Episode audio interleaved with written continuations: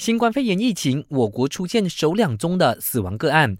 卫生部长纳杜斯里阿汉巴巴证实，第一名死者是第一百七十八名病患，三十四岁的本地男子。他曾出席吉隆坡大城堡宗教集会活动，这个月五号出现症状，十二号确诊，今天在柔佛博迈医院去世。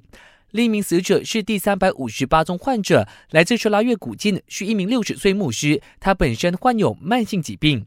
我国今天则新增了一百二十宗的确诊病例，当中的九十五人属于大城堡宗教集会的群居感染体，以致全国累计病例攀升到六百七十三宗。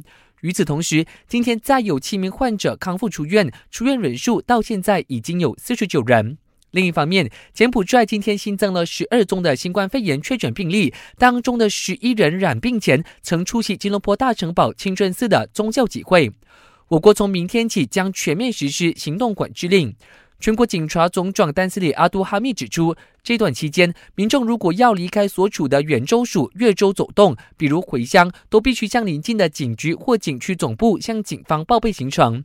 只要理由是充足的，警方就会发出通行令。不过，他强调，越州旅行则不可以。至于那些住在外州，比如森美兰、许兰娥，但必须到吉隆坡工作的重要领域人士，则不受影响。